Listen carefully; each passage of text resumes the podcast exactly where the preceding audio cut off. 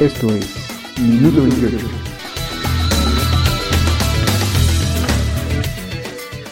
Hola, qué gusto saludar a todos nuestros fieles ciberradio escuchas de Minuto 28 y por supuesto mi veneración, respeto y admiración a Rubén, nuestro titular y guía espiritual, porque ahora vamos a hablar de guías espirituales. Sí, entre otros, empezando por Benito Juárez García, quien el presidente mexicano de origen oaxaqueño el cual hace 150 años falleció, un 18 de julio, en, una, en un aposento de Palacio Nacional, ese mismo recinto histórico administrativo que hoy ocupa y desde hace por lo menos tres años el presidente Andrés Manuel López Obrador. Y precisamente fue el presidente Andrés Manuel López Obrador quien, encabezando la ceremonia de esta eh, conmemoración del 150 aniversario del fallecimiento del benemérito de las Américas, Benito Juárez García, pues, repito, encabezó la ceremonia en pleno Palacio Nacional, acompañado, por supuesto, por su señora esposa, por miembros, miembros del gabinete, por la jefa de gobierno, Claudia Sheinbaum, por el secretario de Gobernación, Adán Augusto López, dos presidenciables ahí, si se menciona, ¿no? Que uno está desbancando a la otra, que era la más presidenciable, pero bueno, eso es aparte. Y algo que llamó la atención, de manera grata, pero sí quiero comentarlo, fue la presencia de la presidenta municipal de Guelatao, del pueblo donde nació Benito Juárez, y del presidente constitucional del estado de Oaxaca, Murat Hinojosa. Sí, ese gobernador joven, priista, y que también ya, ya levantó la mano, él sí se va a lanzar a la candidatura presidencial.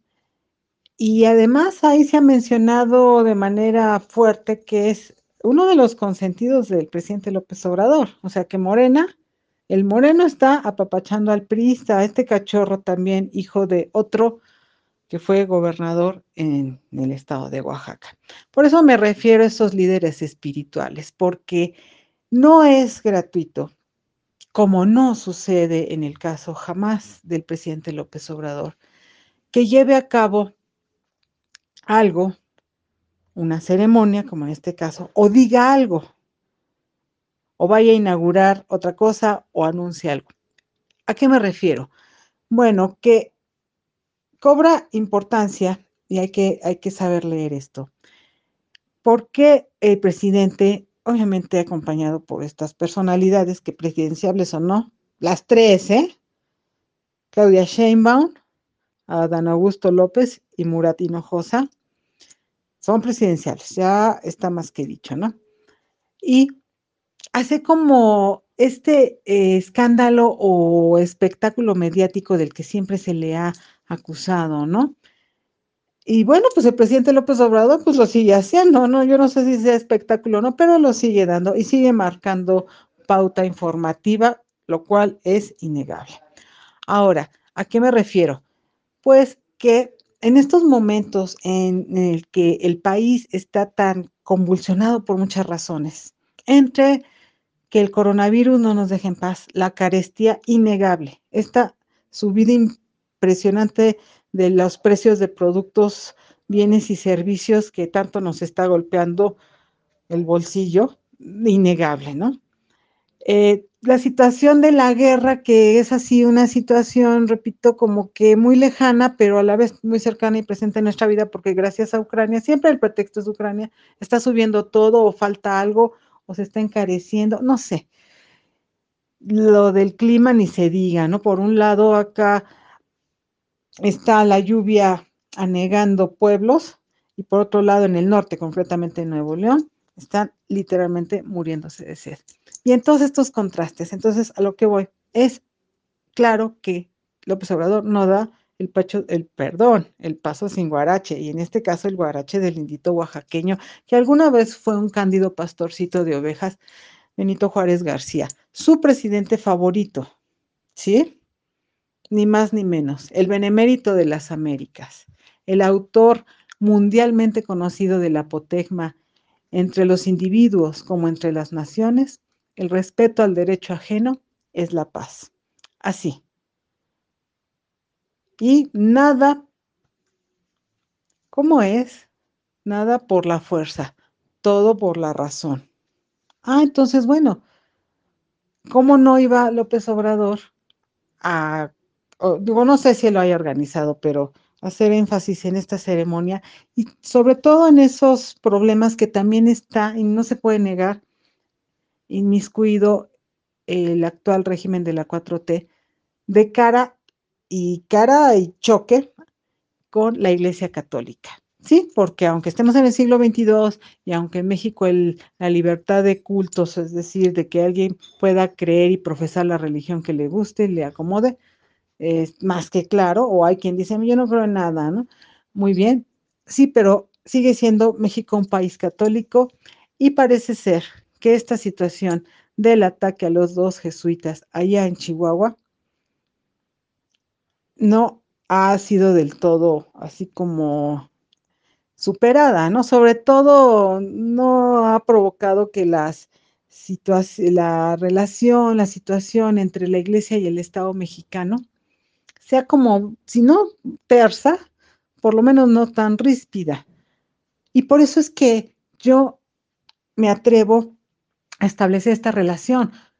¿Por qué, tiene que ver Benito Juárez García, el presidente oaxaqueño, con, que murió hace 50, hace 150 años, con la Iglesia Católica de hoy, esta relación tirante con el presidente López Obrador?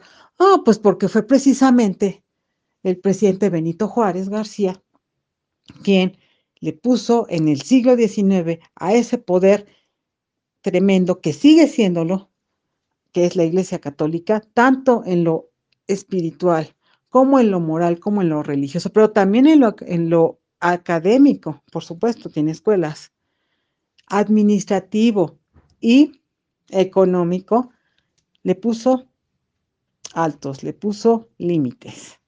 Ajá, y no es por meter cizaña, pero si alguien de ustedes conoce a alguien así como muy religioso, sobre todo ya un poquito grande de edad, no deja de calificar al indio Benito Juárez como traidor, así con esas palabras, así de despectivo es el asunto, ¿eh? así lo tengo que decir. Para la Iglesia Católica es el tres veces traidor Benito Juárez. Entonces, el hecho de que López Obrador haga toda una ceremonia, bueno, la encabece, pues tiene que ver claramente con, primero, pues él seguir con esta eh, parafernalia, porque así es, de que él sigue los preceptos juaristas y la honrada medianía y la economía y la separación de los, del Estado y la iglesia, etcétera, y todo esto. Y también como planteársele a la iglesia católica en el sentido de que, bueno, pues aquí el poder que funciona es el Estado es el civil. Ajá. Porque aquí yo también me atrevo a recordar que sí, fue muy lamentable lo de estos sacerdotes de Chihuahua, incluso con el guía de turistas, y bueno, todo a manos del narco y hasta por reyertas, pues, ah, o sea, deportivas, cosas que ni siquiera, ¿no? Eran así como de tanto. Pero no han sido los únicos sacerdotes que han sido secuestrados, desaparecidos y asesinados por el crimen organizado, ¿eh? Claro que no, extorsionados ni se diga, así como tampoco, seguramente, digo, yo no los acuso, ¿no? Seguramente no van a ser los últimos, desgraciadamente, y tampoco, que eso es a lo que voy, se ha mencionado todos estos sacerdotes y, eh, y, jerarcas de la Iglesia Católica que pues están coludidos con el narco y con las narcolimosnas y todo. Entonces, Resulta que, ¿por qué estos jesuitas? Ah, porque resulta que en el Vaticano, eh, la Compañía de Jesús, de donde estos señores jesuitas fueron asesinados, es de los grupos, representa uno de los grupos muy fuertes en todos los aspectos, es de los que incluso colocan al Papa, ¿no? Entonces seguramente hay un teléfonazo a decirle, oiga, pues, ¿qué pasó con esto?